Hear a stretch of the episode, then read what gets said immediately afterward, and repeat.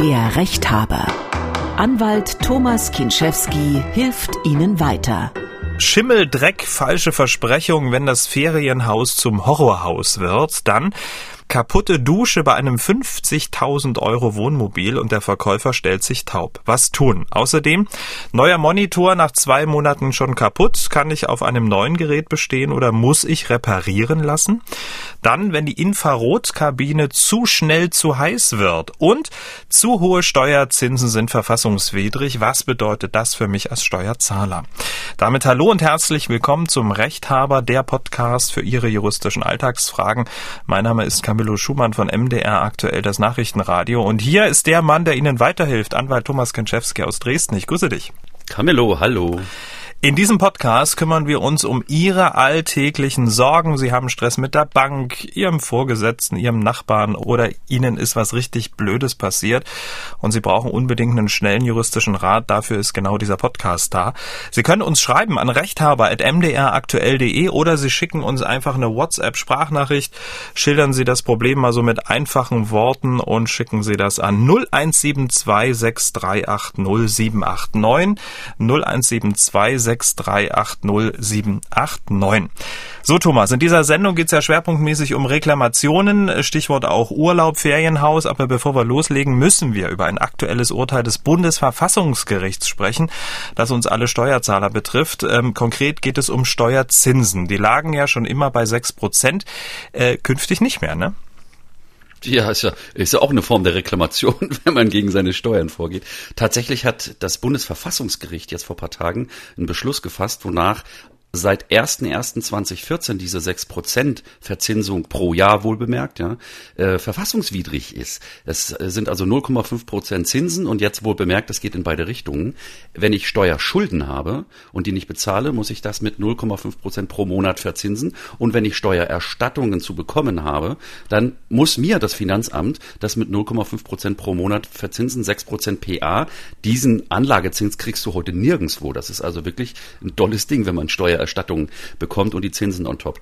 Das Problem ist, das Verfassungsgericht hat gesagt, das ist ab 1.1.14 ist es, ist es, ist es nicht, ne? Ja, verfassungswidrig. Aber wie viel Zinsen es denn nun sein sollen, äh, das hat es nicht gesagt weil das ist wiederum Aufgabe des Gesetzgebers und da hat der Gesetzgeber eine Frist von einem guten Jahr bekommen, um sich dort äh, was einfallen zu lassen, wie viel Prozent denn noch verfassungsgemäß sein könnten. Also es bleibt spannend und bis dahin bleibt erstmal alles so, wie es ist. Ich wollte gerade sagen, ne, bis das nicht geklärt ist, muss ich jetzt auch nicht mit einer Rückzahlung oder einer Erstattung rechnen, oder?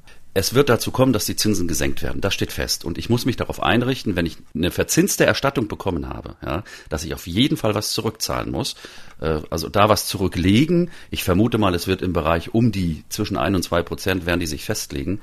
Äh, das richtet sich eben auch danach, dass wir momentan so ein extrem niedriges Zinsniveau haben. Das ist mit einer der Erwägungen des Senats gewesen, dass man gesagt hat, dass das ist völlig aus dem Gleichgewicht, das Verhältnis zwischen den Markt- und Kapitalmarktüblichen Zinsen und dem, was sozusagen zwischen Fiskus und Steuerschuldner hin und her geht. Das äh, hat sich hat sich aus den Augen verloren und deswegen äh, muss man das angleichen. Ich sag zwischen eins und zwei wird sein mhm. und äh, kann man sich selber ausrechnen. Wenn ich äh, sechs Prozent Verzins gekriegt habe auf 10.000 Euro, äh, dann machen wir vier Prozent runter und das mal schön beiseite legen. Und welche Steuerbescheide betrifft das jetzt? Also von welchen Jahren?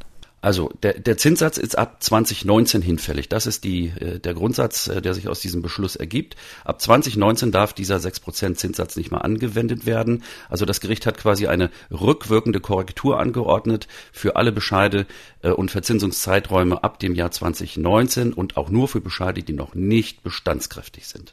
Okay, und das heißt aber im Umkehrschluss, wenn die davor, vor 2019 noch nicht bestandskräftig sind, dann gilt das für die auch? Auf den Punkt. Von 2014 bis 2018 haben die Richter ausdrücklich gesagt, die beanstandete Vorschrift, also diese Zinsregel, das ist ein Paragraph in der Abgabenordnung, das bleibt in Kraft. 14 bis 18 ist weg. Also auch wenn das jetzt ab 19 äh, geändert werden kann für noch nicht bestandskräftige, alles bis Ende 18, was da ähm, gemacht wurde, das bleibt so, wie es ist. Okay, alles klar. Und da kann man sich dann selber ausrechnen, ob man äh, dieses Urteil jetzt mit einem ähm, ja, lachenden oder weinenden Auge zur Kenntnis nimmt. Genau das ist, also wenn ich ab 2019, 1.1., wenn ich da verzinste Steuererstattung bekommen habe, dann darf ich mal irgendwann das Portemonnaie aufmachen und umgekehrt, wenn ich Steuern verzinst, Steuerschulden verzinst gezahlt habe ab 1.1.19, dann wird es so kommen, dass das Finanzamt mir was zu erstatten hat. Prima. Kommen wir zum ersten Fall. 14 Tage Gardasee im Traumferienhaus ähm, hört sich gut an und auf diesen Urlaub hat sich der Thomas mit seiner schwangeren Frau, zwei Kindern und einem Hund doch sehr, sehr gefreut. Aber das Ferienhaus wurde zum Horrorhaus. Warum? Das hat uns Thomas per WhatsApp Sprachnachricht an die 0172 6380 789 folgendermaßen geschildert. Das Ferienhaus war in einem unterirdischen Zustand. Also das eigentlich Schlimmste an der ganzen Sache war Schimmel im Bad, schwarzer Schimmel, verdreckt, versüfft, runtergekommen. Also die Möbel, die drinnen standen, die waren fast alle so, dass irgendwo eine Leiste unten ab war. Am Kühlschrank, wenn man die Tür aufgemacht hat, ist die Leiste abgefallen. Der Fußboden, das Laminat, das war so aufgequillen, wahrscheinlich mal durch einen Wasserschaden.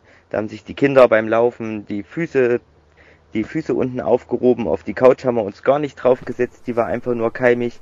Das war also unter aller Sau. Äh, die Angaben, wie weit es bis zum Meer ist, haben nicht gestimmt. Die Zimmeraufteilung, wie das mit den Betten stand, das hat nicht gestimmt. Die, das ganze Haus war in einem runtergekommenen Zustand. Wenn das jetzt nur 25 oder 30 Euro oder 50 Euro die Nacht gekostet hätte, hätte ich mich wahrscheinlich nicht beschwert. Das wäre noch so die Schmerzgrenze gewesen, aber wir haben auch 150 Euro bezahlt. 150 Euro pro Nacht für so ein sprechen wir es Deutsch aus, Dreckloch.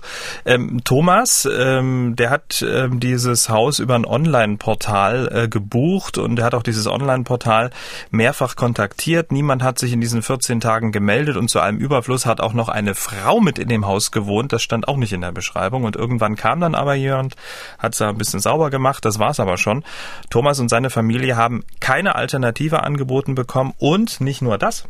Die haben gesagt, es ist kein Schimmel auf den Bildern und das Haus wäre gar nicht so schlimm. Kein Verständnis, keine Einsicht. Und jetzt sind wir ja wieder da aus dem Urlaub. Jetzt, hat heute nochmal meine Frau angerufen. Sie haben uns jetzt 130 Euro Gutschrift haben sie uns und 10 Prozent für die nächste Reise. Und das ist aber, also das geht auch nicht so, wenn Schimmel so im Bad ist und auch die Sachen, dass das alles nicht stimmt. Mensch, Thomas, ja, 2000 Euro für einen Horrorurlaub. Was kannst du Thomas raten oder wie hört sich das für dich an? Au wei. Ach, jeder hat so eine Erfahrung, glaube ich, schon mal gemacht. Äh, erstmal Grüße an den Namensvetter.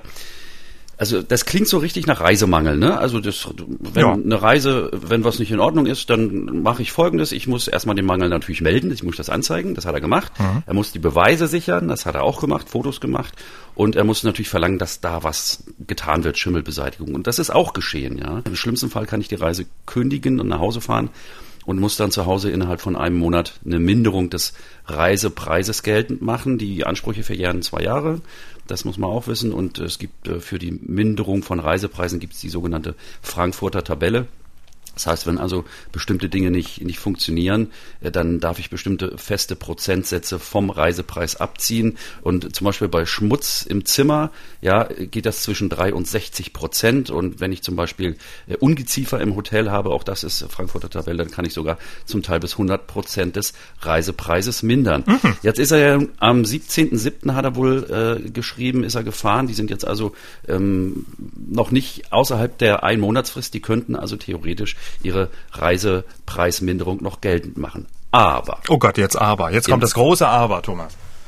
In seinem Fall geht es nicht. Warum? Denn, ja, nur Pauschalurlauber bekommen Entschädigung.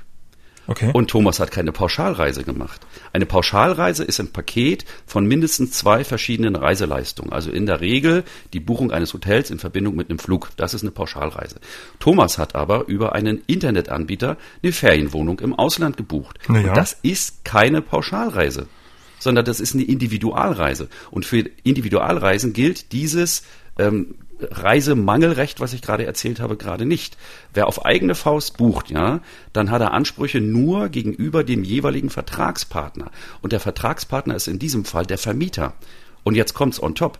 Der Vermieter ist auch nicht der Vermittler, an den er sich hier gewandt hat. Ja, ähm, abgesehen davon, dass der Vermittler, wir sagen den Namen jetzt nicht, aber der sitzt in Dänemark, ähm, hatte seinen Hauptsitz, da müsste er sich also sogar in Dänemark dann mit dem streiten, braucht er sich gar nicht hinwenden, denn dieser Vermittler, äh, online, da gibt's ja die unterschiedlichsten äh, Buchungsportale, die sind eben nur, ich sagte es gerade, Vermittler. Und äh, wer Vermittler ist, haftet nicht für Mängel der vermittelten Leistung. Ähm, man muss aber auch wissen, der, der Vermittler muss darauf hinweisen, dass er nur Vermittler ist. Das heißt, wenn ich also sage, so tue, als wäre es meine Wohnung, dann, dann hafte ich für Mängel äh, unter anderem. Aber wenn ich klar sage, ich bin Vermittler, dann äh, hafte ich eben gerade nicht, sondern der Kunde ist darauf angewiesen, sich an den Eigentümer vor Ort zu wenden und im hiesigen Fall, die Reise ging zum Gardasee, ja, in Italien, muss sich unser Thomas mit dem Eigentümer in Italien auseinandersetzen und wenn er Pech hat, äh, ist, gilt hier sogar italienisches Recht und er müsste also nach italienischem Recht in Italien seine, seine Reisepreisminderung geltend machen. Also das, da, ich, ich sag mal, äh, das ist ein Fall von oh, wirklich blöd gelaufen. Und ähm, ich habe nochmal nachgeguckt, was jetzt diese Vermittlergeschichte angeht. Dieser, mhm. dieser Anbieter, den Thomas da gewählt hat, der weist auf seiner Startseite tatsächlich darauf hin, dass er nur Vermittler ist. Zwar relativ weit unten, wenn man runterscrollt, aber immerhin auf der Startseite.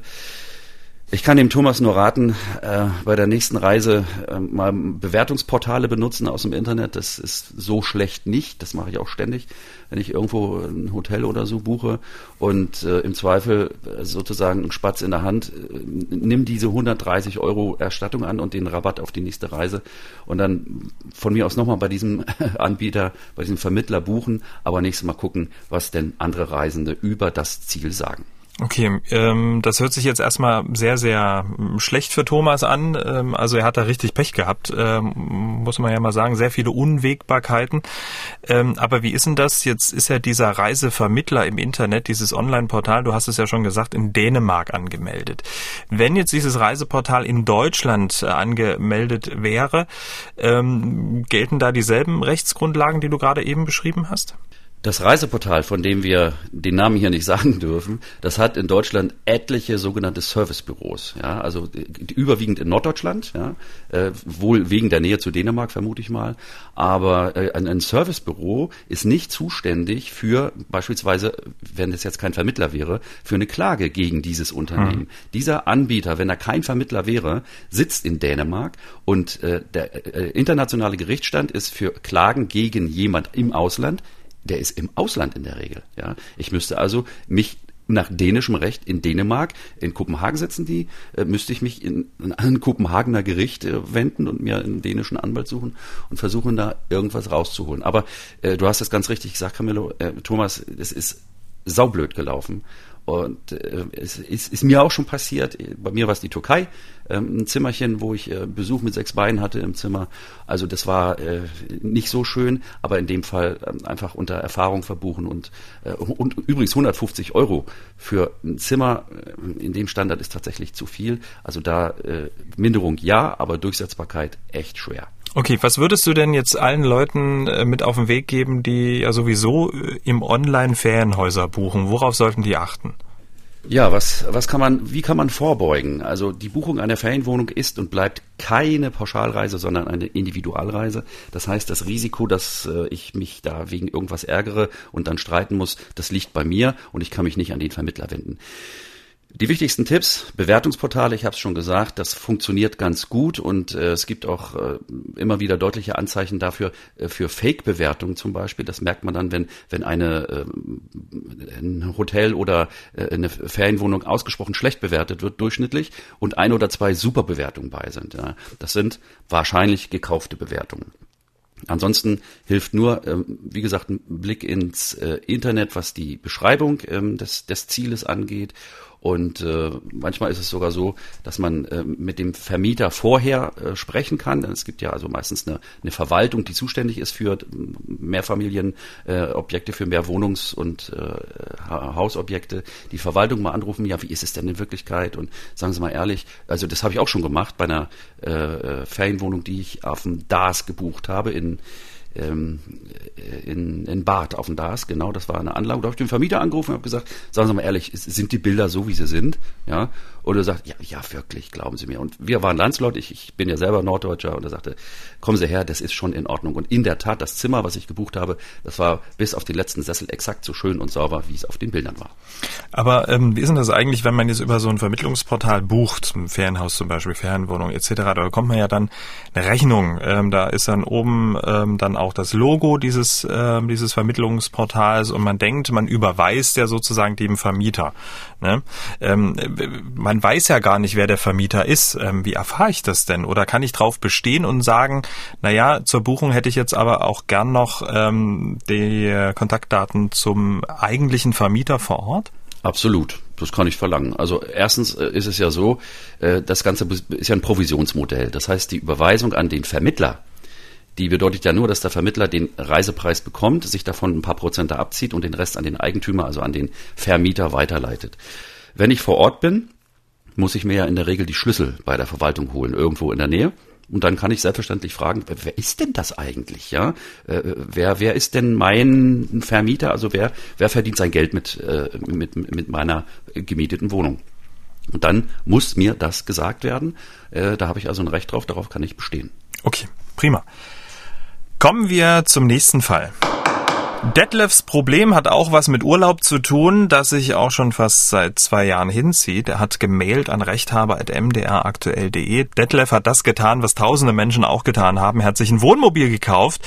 Dafür hat er auch richtig tief ins Portemonnaie gegriffen. Sein Wohnmobiltraum hat er sich äh, schlappe 50.000 Euro kosten lassen mit Dusche und einem Pipapo. Ende Januar 2020 hatte Detlef dann sein Wohnmobil auch abgeholt und sich auf einen perfekten Sommerurlaub 2020 gefreut. Im Juni ähm, stellte er dann fest, na hoppla, an der Duschwand hatten sich Beulen gebildet und die Wand löste sich ab. Die Dusche kann also nicht benutzt werden. Detlef hat den Verkäufer kontaktiert und dann begann seine Odyssee. Von der schnarchigen Kommunikation seitens des Verkäufers mal abgesehen, kam Detlefs Wohnmobil zwar irgendwann mal in die Werkstatt, aber die Reparatur, die wurde nicht fachgerecht durchgeführt. So ging das immer hin und her über Monate. Bis heute kann Detlef sein Wohnmobil nicht nutzen. Und nun will er wissen, ist eine Rückabwicklung vom Kaufvertrag möglich? Zumal, und jetzt kommt's, die Firma gesagt hat, dass die Duschwände auch nach der erneuten Reparatur Reparatur nicht halten werden. Herrlich. Was sagst du dazu? Klassischer Fall der Mängelhaftung, Detlef. Oder früher mal Gewährleistung. Heute sagen viele noch Gewährleistung. Wird auch synonym verwendet. Die äh, Reparaturhistorie bei ihm ist ja auch eine never-ending Story, was wir da im Vorfeld gelesen haben. Ich habe, habe ich das richtig gelesen, dass vom Bad aus eine Schraube durch die Wand ins Schlafzimmer von ihr rausguckt. Ja, ja, ja. ja, ja. Also äh, das muss man sich mal vorstellen. Also Detlef hat äh, die zweijährige äh, gesetzliche Gewährleistung, das ist natürlich ganz klar. Und in den ersten sechs Monaten ist es übrigens so, da gibt es eine sogenannte Beweislastumkehr. Äh, Gewährleistung gibt es nämlich nur, wenn der Mangel, um den es geht, bei Übernahme des Kaufobjektes, also hier des Wohnmobils vorhanden war. Und dass dieser Mangel in den ersten, also des, der Mangel anfänglich vorhanden war, wird in den ersten sechs Monaten nach Übernahme vermutet. Das mal vorneweg. So, in seinem Fall ist aber der Sachmangel unstreitig. Und jetzt kommt's, was hat er für Rechte? Er hat nämlich Recht auf Nachbesserung. Er hat, äh, da gibt's einen Paragraphen, ähm, es muss, der äh, Verkäufer muss Gelegenheit haben, nachzubessern. Und wenn es mehrere vergebliche Nachbesserungsversuche gegeben hat, dann könnte man an Rückabwicklung denken. Früher hieß das mal Wandlung. Heute nennt man das Rücktritt vom Kaufvertrag. Und die Rechtsfolgen eines Rücktritts sind, ich muss das Auto zurückgeben, ich kriege mein Geld zurück, muss mir aber eine Nutzungsentschädigung abziehen lassen. Mhm. Voraussetzung ist auch, dass dem Verkäufer eine Frist zur ordnungsgemäßen Herstellung gesetzt worden ist. Aber hier haben wir ja den Sonderfall, dass der Verkäufer von sich aus, das habe ich auch selten gesagt, ähm, äh, sorry, äh, ich kann machen, was ich will. Das geht nicht weg. Das wird immer, das wird immer doof bleiben. Und äh, in diesem Fall äh, könnte man an Rücktritt denken. Aber da gibt es eine Falle. Mhm. Der, Rücktritt, der Rücktritt vom Kaufvertrag ist nur möglich, da gibt es ein paar Paragraphen, wenn der Mangel erheblich ist. Also das Gesetz sagt natürlich nicht erheblich, sondern nicht unerheblich, typisches Juristendeutsch. Ja. Also es muss schon was Gravierendes sein. Und wann ist es erheblich? Sag mal, wenn sich eine Duschtür wellt, ja mein Gott, ja, lässt es mal trocknen oder es ist vielleicht nur ein optischer Mangel, egal. Nee, äh, da gibt es ein Urteil vom Bundesgerichtshof, der hat die Erheblichkeitsschwelle festgelegt. Und die liegt bei fünf Prozent des Kaufpreises. Und hier hat der äh, Detlef wahrscheinlich Glück. Ich habe mir das Wohnmobil beim Hersteller mal angesehen. Ne? Mhm. Also ich habe den mal gegoogelt, äh, das Modell, und der hat wahrscheinlich dieses sogenannte Schwenkbad, wo man also ähm, mit so einer gerundeten Wand aus einem Klo eine Dusche machen kann. Äh, ganz originelle Idee. Und äh, bei 50 Prozent Kaufpreis würde also bedeuten, wenn die Reparatur, die endgültige Reparatur, äh, 2500 Euro erreicht oder überschreitet, dann ist da ist der Mangel erheblich. Und äh, wenn man hier davon ausgeht, dass es nicht machbar ist, ohne dass man die komplette Battzelle austauscht, ja, also das sind ja Komponenten in so einem Wohnmobil, dann bin ich mir sicher, dass die 5%-Grenze überschritten ist. Und deswegen mein Rat an Detlef, Rücktritt erklären, das muss man schriftlich machen und eine Frist setzen für die Abholung des Autos Zug um Zug gegen Auszahlung des Kaufpreises abzüglich Nutzungsentschädigung. Prima. Und muss er jetzt diese 5% irgendwie nachweisen? Muss da ein Gutachter ran oder wie läuft das? Äh, also wenn man sich streitet, wenn der Verkäufer äh, die Rücknahme verweigert, dann muss er auf Rückabwicklung klagen. Also die Klage würde lauten äh, auf Rücknahme des Fahrzeugs Zug um Zug gegen Kaufpreiserstattung beziehungsweise Erstattung einer Summe X. Und wird häufig vergessen, man muss auch immer feststellen, dass der Verkäufer sich mit der Rücknahme des Autos in Verzug befindet. Das hat aber andere rechtliche Gründe. Äh, und dass das mehr als fünf Prozent sind, das muss er dann im Prozess beweisen und das geht in der Regel nur über ein Gutachten. Äh, das Gutachten kostet wieder Geld. Das Gutachten ist wahrscheinlich genauso teuer wie diese 5%-Grenze. Äh, eine Rechtsschutz ist in dem Fall immer sehr anzuraten, aber ansonsten bei so einem, bei so einer Investition würde ich auch in den Prozess investieren und bei der Wahrscheinlichkeit, äh, die hier die 5%-Grenze angeht, äh, hat er gute Aussichten auf einen Sieg am Ende und dann kriegt er alle Kosten wieder. Hm. Aber müsste nicht eigentlich sogar oder könnte der Detlef nicht sogar auf Schadenersatz klagen, weil er konnte ja sein Wohnmobil nicht in dem Umfang nutzen, wie er es äh, gern äh, gemacht hätte. Ne? Sein, sein, sein Urlaub war passé, er musste sich wahrscheinlich noch was anderes mieten, das Auto war ständig in der Werkstatt und so weiter. Also wäre das auch noch eine Möglichkeit? Ja, das sind entgangene, das ist, was völlig anderes, aber ja, mhm. den Anspruch hatte. Also wenn infolge dieser äh, zahlreichen Reparaturen, das ist ja, hat sich ja ewig hingezogen, mhm. ähm, da hat er natürlich Anspruch auf entgangene Nutzung und entgangene Urlaubsfreuden sozusagen. Das, das zu beziffern ist relativ schwierig. Das wird meistens pauschaliert mit, äh, mit äh, Beträgen über den Daumen. Aber ja, auch das ist drin. Aber hat der Detlef nicht auch äh, einen kleinen Fehler gemacht? Du hast ja gesagt, im ersten halben Jahr sozusagen Beweislastumkehr. Er hat es aber erst im Juni festgestellt. Also er hat das Auto Ende Januar geholt, im Juni erst festgestellt. Also war ja gerade noch in diesem halben Jahr.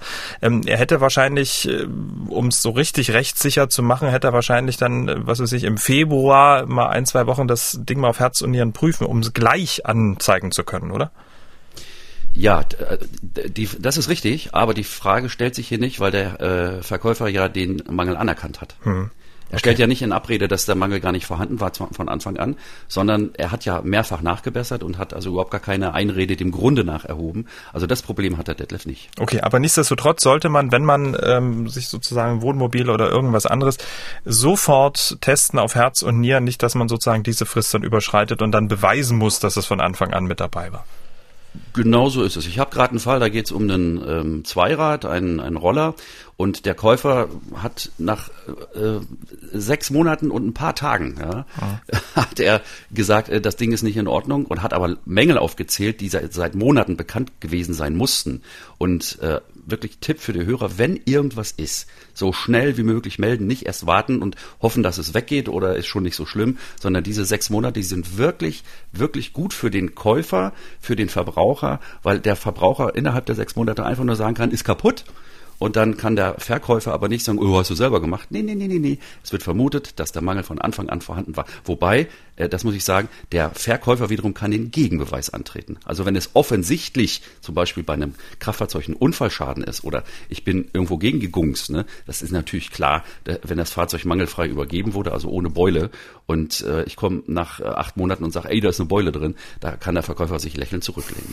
Klar. Okay, Detlef, wir drücken die Daumen, dass äh, die Rückgabe, die Rückabwicklung des Kaufvertrags für dein Wohnmobil funktioniert. Kommen wir zum nächsten Problem. Der Joachim hat uns sein Problem per WhatsApp-Sprachnachricht geschickt an die 01726380789. Vielmehr ist es ein Problem seiner Schwester, die ist aber schon ein bisschen älter, deshalb hat er das in die Hand genommen. Es geht um eine Studioliege, die sich seine Schwester bestellt hat. Eine Studioliege, das ja, ist so eine Art Bett, das man als Couch verwenden kann, bestellt, geliefert und jetzt das große Aber. Und dann hat sie festgestellt, dass die Liege zu tief ist und sie gar nicht wieder hochkommt. Also hat sie reklamiert, hat eine andere Liege bestellt. Und das hat sich hingezogen. Ihr war das zu viel und sie hat das abgesagt, hier den Umtausch der anderen Liege. Nun hat sie durch zahlreiche Anrufe angemahnt, dass die Liege abgeholt werden soll, die, wo sie nie hochkommt, die zu tief ist. Und ja, es meldet sich niemand. Was kann man tun? Tja, was kann man tun?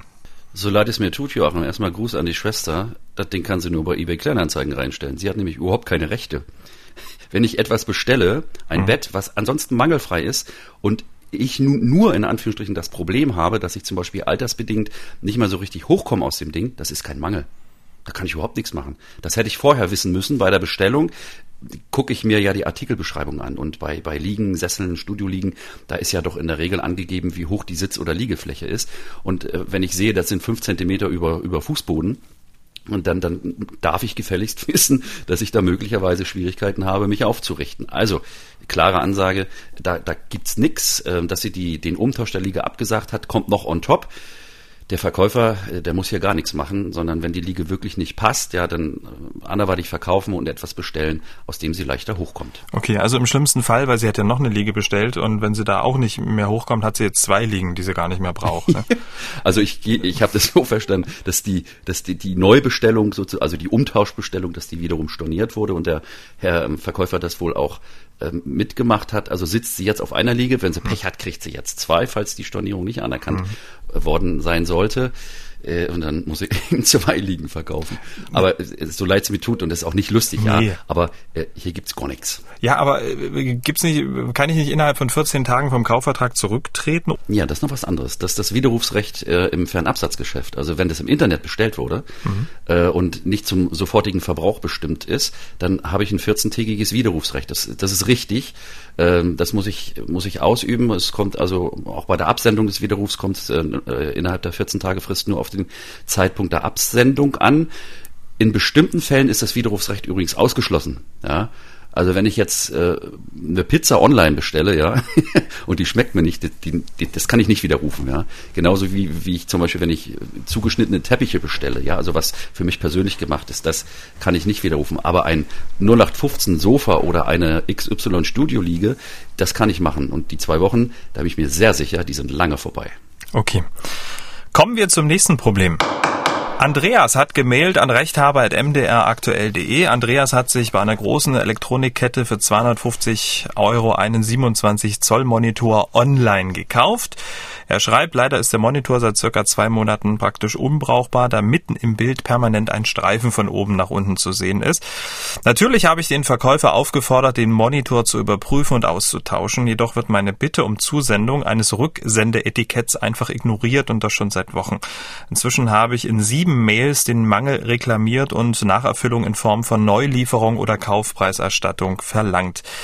Aber wie ich die Sache auch erkläre, immer wieder wird mir nur mitgeteilt, ich müsse den Reparaturauftrag ausfüllen und unterschreiben. Dabei möchte ich doch meine Rechte gemäß BGB durchsetzen und keinen Reparaturauftrag erteilen. Nun seine Frage. Muss ich denn wirklich einem Reparaturversuch zustimmen? Oder einen reparierten, gebrauchten Monitor durch den Hersteller akzeptieren. Wie sollte ich vorgehen? Viele Grüße, Andreas. Das Problem ist nicht ganz so selten. Es gibt, äh, ich hatte das selber mal mit dem Fernseher, äh, da kam dann die Firma und hat einfach das gesamte Innenleben des Fernsehers ausgetauscht. Wir wollen das mal ein bisschen aufdröseln beim Andreas. Also, er sagt, er hat den Mangel reklamiert und Nacherfüllung in Form von Neulieferung oder Kaufpreisrückerstattung mhm. verlangt. Das schließt sich erstmal aus. Entweder das eine oder das andere. Die Neulieferung ist eine Form der Nacherfüllung und die Kaufpreiserstattung setzt voraus, dass er vom Vertrag zurückgetreten ist. Er müsste also dafür eine Frist gesetzt haben ähm, für, für, die, für die Neulieferung und wenn dann das nicht kommt, dann kann er vom Vertrag zurücktreten. Und der Verbraucher hat also immer, immer zwei Rechte. Es gibt einen Paragraphen, Paragraph 439 BGB, kann man mal nachlesen. Nacherfüllung heißt das und da heißt es, der Käufer kann als Nacherfüllung nach seiner Wahl die Beseitigung des Mangels oder die Lieferung einer mangelfreien Sache verlangen. Das heißt, der Händler verhält sich hier rechtswidrig. Der müsste auf sein Verlangen hin ein neues Gerät liefern. Der ähm, Hörer muss sich nicht auf einen Rücksendeschein sozusagen ähm, verweisen lassen. Und dieses Wahlrecht des Käufers, das ist sogar so, wenn man zunächst sagt, okay, mach mal heile. Ich verlange also Reparatur und das scheitert ein bis zweimal, dann kann ich immer noch sagen, jetzt habe ich genug von den Reparaturen, jetzt will ich bitte schön ähm, Ersatz Lieferung haben. Also relativ klar beim Andreas, der ähm, Elektronikfachhändler im Internet muss ihm einen neuen Monitor zur Verfügung stellen. Ja, Wobei Andreas jetzt ja bedauerlicherweise sich schon nicht so richtig festgelegt hat. Er sollte jetzt mal Klartext reden und sagen, okay, ich alles, was ich gesagt äh, habe bisher äh, gut und schön. Ich lege mich jetzt fest. Ähm, ich habe irgendwo gehört, ich darf sofort Nachlieferung verlangen, also Ersatzlieferung eines Neuteiles. Und das sollte dann auch schreiben, dafür eine Frist setzen. Okay, prima. Kommen wir zum nächsten Problem. Wolfgang hat sein Problem gemailt an rechthaber.mdraktuell.de. Wolfgang hat sich äh, für schlappe 8000 Euro eine Infrarotkabine gekauft. Ähm, er schreibt, die Kabine hat neun Anwenderprogramme, wobei nur ein Programm seit unserer Nutzung so läuft, wie es in der Bedienungsanleitung beschrieben ist. Der Wärmeeintrag in der Aufwärmphase ist nach zwei bis drei Minuten so heftig, dass man abbrechen muss. In der Bedienungsanleitung wird aber von einer drei bis achtminütigen moderaten Aufwärmphase geschrieben. Seit dem 29. März habe ich den Verkäufer bereits zweimal per E-Mail mit einer Fristsetzung aufgefordert, die technischen Mängel zu beheben. Es gibt keine Reaktion und man erreicht auch telefonisch meist niemand vom Serviceteam. Nun die Frage vom Wolfgang, was soll er tun? Ähm, Erst einmal, äh, Infrarotkabine ist jetzt nicht gleich eine Sauna, ne? Das ist, äh, glaube ich, wichtig, um dann alles weitere zu bewerten in seinem Fall, oder? Ja, genau. Also Infrarotkabine ist sowas wie Sauna Light. Äh, Sauna ist, hat Temperaturen zwischen 70 und 110 Grad und eine Sauna ist darauf ausgerichtet, dass man schwitzt und in Skandinavien sich mit äh, Bäumen auf den Rücken haut. Ja, ähm, äh, und bei einer Sauna ist auch das Prinzip des Dampf äh, äh, also des Aufgusses äh, ähm, wichtig. Eine Infrarotkabine ist ein Trockengerät. Das, die arbeitet mit Strahlern, ja, die in bestimmten Lichtfrequenzbereichen arbeiten und die eben durch Tiefenwärme sozusagen Entspannung und so weiter ver, verschaffen sollen. Und Infrarotkabinen sind Trockenapparate. Ähm, erstmal 8000 Euro, holla, das ist ja ein Bolide. Also ich habe das mal gegoogelt, Infrarotkabinen, äh, die gibt's ab 1000, aber 8000 Euro, das muss man erstmal hinlegen. Das ist schon, das ja, ist schon ein tolles Ding. Ja, da, ich meine vielleicht auch für zwei Personen. Ne? Da gibt's ja, da gibt's ja wirklich die unterschiedlichen, sehen auch sehr sehr hübsch aus, sind rein optisch so auf den ersten Blick könnte man denken, das ist eine ganz normale Sauna, ist aber eine Infrarotkabine. Ne? Genau, und die Infrarotkabinen erkennt man daran, dass so, so eine Art, also wie, so wie Neonröhren eingebaut sind. Das sind aber in Wirklichkeit ähm, diese, diese glühenden Heizstrahler, wie man sie ganz früher zu Teterer-Zeiten äh, im Bad oben an der, an, der, an der Wand angeschraubt hat. Und wenn man angeschaltet hat, hat das Ding geglüht und eben äh, das Bad warm gemacht. Äh, ob die Kabine wirklich zu heiß ist, und jetzt, jetzt kommen wir auf den Punkt, ist mhm. natürlich ein subjektives Empfinden, ja. Ähm, die Kabine, ich, bei 8000 Euro gehe ich davon aus, die hat eine Bauartgenehmigung, ja, also ist sozusagen mit einer Art ABE ausgestattet, wie bei Kraftfahrzeugen. Äh, da empfehle ich als erstes mal einen Blick aufs Thermometer. Wenn kein Thermometer drin ist, dann würde ich mir mal eins mit reinnehmen, in die Raummitte hängen äh, und gucken, wie warm wird's denn wirklich, weil Infrarotkabinen arbeiten in einem, äh, in einem Temperaturbereich zwischen 30 bis 60, 65 Grad. Das ist der Bereich, wo je nachdem, welches Programm man einschaltet, eine Kabine maximal aufgeheizt wird und ähm, Innenraumtemperatur erzeugt. Wenn die Kabine wirklich maßgeblich über diese Temperatur hinausgeht, dann muss ich natürlich diesen Mangel anzeigen und äh, verlangen, hatten wir vorhin schon, dass nachgebessert wird. Das Problem ist, die Nachbesserung wird nicht funktionieren. Wie willst du das machen? Das ist ein Konstruktionsmangel, wenn die wirklich zu heiß wird. Und dann könnte man natürlich anstelle einer Nachbesserung eine Ersatzlieferung verlangen. Also dasselbe Ding nochmal. Und da ist die Wahrscheinlichkeit wieder sehr groß, dass das Neuteil, was dann geliefert wird, ebenfalls zu heiß ist. Also in dem Fall, wenn es wirklich zu heiß wird und Saunatemperaturen erreicht, obwohl es eigentlich nur Infrarotkabinentemperaturen erreichen darf, ja, dann äh, zurücktreten vom Vertrag und das Ding abbauen und abholen lassen und sich woanders was Neues besorgen. Okay, und wie mache ich das ganz praktisch? So ein Rücktritt vom Kaufvertrag? Was sind so die zwei, drei wichtigsten Punkte? Da nehme ich, da nehme ich mir einen Zettel und einen Stift und schreibe. Äh, Dankeschön, Thomas. Vielen Dank. Ich, ja, ich, ich trete hiermit vom Kaufvertrag, ich trete hiermit vom Kaufvertrag zurück. Hol mal ab. So ja. und die Kosten für den Abbau und Abholung muss natürlich muss natürlich der Verkäufer tragen. Also Rücktritt schriftlich auf jeden Fall. Ja und äh, für einen Rücktritt muss man auch keine Frist oder was setzen, sondern wenn wenn offen, wenn objektiv unmöglich ist, dass das Ding noch äh, ordnungsgemäß funktionopelt, wenn es also definitiv einen Konstruktionsfehler hat und statt einer Infrarotkabine ein Grill ist, ja, äh, dann darf ich zurücktreten und äh, wenn der Verkäufer sich da nicht drum kümmert, dann darf ich ähm, die, die Kabine ähm, dann auch auf eigene Kosten auch abbauen und einlagern und äh, muss den Verkäufer dann natürlich verklagen auf Rücknahme. Dann kriege ich, wenn ich sie zum Beispiel woanders unterstelle, ähm, zum Beispiel Einlagerungskosten. Ja, das Ding ist ja nicht, nicht ganz ungroß. Kann ich also verlangen, dass zum Beispiel auch solche Sachen übernommen werden. Ich habe deswegen gefragt, ob, ähm, wenn man vom Kaufvertrag zurücktreten muss, ob man dann in irgendeiner Form das, was du gerade eben gesagt hast, mit dem, mit dem, mit dem Thermometer nachweisen und so, dass man ja die gewisse, ich sag mal, Fakten, Beweise aufführen muss. Ja, da habe ich die volle Beweislast. Also wenn es einen Streit gibt und es kommt zur Klage äh, um die Rücknahme der Kabine Zug um Zug gegen Kaufpreiserstattung, dann habe ich die volle Beweislast dafür, dass die Kabine nicht in Ordnung war. Ich kann natürlich ein Foto vom Thermometer machen, da wird aber im Prozess der Verkäufer bestreiten und sagen, du hast unten an der Ampulle gerieben, damit das nach oben geht. Ja, äh, da muss ich halt fra jemand fragen, der sich damit auskennt. Ich weiß nicht, ob es Sach Sachverständige für Infrarotkabinen in Temperaturen gibt. Ja, ist mir ist, ist mir nicht bekannt. Aber ich würde einfach mal ähm, bei der IHK irgendeinen Handwerksmeister, Gaswasser, äh, äh, Sanitärinstallation oder so, den würde ich mal mit einer äh, mit einer amtlichen Messung beauftragen. Also auch mal vor allen Dingen nicht nur mit einer mit einer Ist-Messung zu, zu einem bestimmten Zeitpunkt, sondern mit einer Temperaturkurvenaufzeichnung, dass man also ein Digitalthermometer reinstellt, äh, die Tür zumacht, anschaltet und dann aufzeichnet, innerhalb welcher Zeit welche Temperaturen erreicht werden. Da gibt's Leute, die machen sowas aus dem Sanitärgewerbe. Und damit habe ich schon wesentlich bessere Chancen, äh, als wenn ich nur sozusagen ein Foto vom Thermometer mache, wenn es denn über die äh, Max-Marke geht. Prima. Schöner Tipp. Wolfgang, wir drücken die Daumen. Ja, damit sind wir fast am Ende, Thomas. Aber zum Schluss gibt's wie immer was Interessantes, was Erstaunliches oder was zum Schmunzeln. Und da es in dieser Ausgabe ja um Probleme beim Urlaub ging, ne? also Horrorferienhaus oder äh, Wohnmobil, haben wir jetzt mal so ein Klassikerurteil, will ich es mal nennen, zum Thema äh, Urlaub zum Schluss. Und ähm, ganz wichtig, wenn die Aussprache enorm wichtig ähm, wird bei der Frage, wohin man in den Urlaub möchte. Und gerade auf Konsonanten sollte man achten beobachten. Ähm, Thomas, was war passiert? Äh, also ich, ich habe eine Vermutung, du meinst doch sicherlich den, den, den Fall mit der, mit der sächsischen Reisenden, oder? Nicht klar. Ja, okay. Jo, wir reden ja relativ Hochdeutsch, nicht? Ja. Äh, zumindest hier in unserem Podcast, nicht? Also ich kann auch anders schnacken, aber hör mal to, ne? Ich komme ähm, aus Dresden, ne? also daher, also ich, ich, ich, kann mich in die Frau ach, richtig reinversetzen. Ach, du bist sad. Ja. Na guck, so. Also, äh, folgendes wer weißt.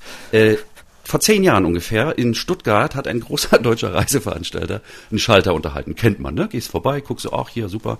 Und da kam eine Frau, die ist gebürtige Sächsin gewesen, ähm, und wohnte in Stuttgart und wollte eine Reise buchen. So. Und sie wollte nach Porto fliegen. Porto, Portugal, Atlantikküste, wunderbar, schön baden, ein bisschen rumschlendern. Und die Schalterdame sagte, na, wo sollst du denn hingehen? Und da sagte die Dame, ich möchte nach Bordeaux.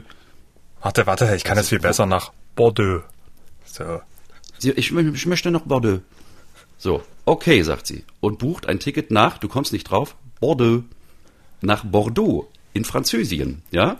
Und äh, die Dame hat das gar nicht weiter gecheckt und dann wurde der Reisepreis knapp 300 Euro wurde dann abgebucht vom Konto und die Dame hat das gesehen und hat dann gemerkt, ach Mist, das, das kann ja nicht sein und hat der Abbuchung widersprochen und das ging dann sofort zu Gericht und die Dame hat, halte ich fest, verloren. Mhm. Die muss diese Reise nach Bordeaux in Frankreich bezahlen, obwohl sie nach Porto wollte. Ob sie jetzt nach Bordeaux geflogen ist, weiß ich nicht. Auf jeden Fall hat das äh, Amtsgericht gesagt, also das Risiko, dass jemand so spricht, dass man ihn nicht versteht, äh, das trägt derjenige, der so spricht, dass man ihn nicht versteht. In diesem Fall, das Urteil ist auch rechtskräftig, da gab es gar keine, äh, gar keine Berufungsmöglichkeit gegen, aber das, das ging damals äh, durch alle Medien und ich habe das also bis heute in Erinnerung und lach mich bis heute krüppelig deswegen. Ja, also immer schön ähm, auf die Aussprache achten, wenn man eine Reise bucht. Ähm, damit sind wir am Ende von Ausgabe 16 der Rechthaber. Vielen Dank, Thomas. Wir hören uns dann in zwei Wochen wieder. Jawohl, danke dir auch. Haben auch Sie ein Problem? Dann schreiben Sie uns an rechthaber.mdraktuell.de oder senden Sie eine WhatsApp-Sprachnachricht an den Rechthaber.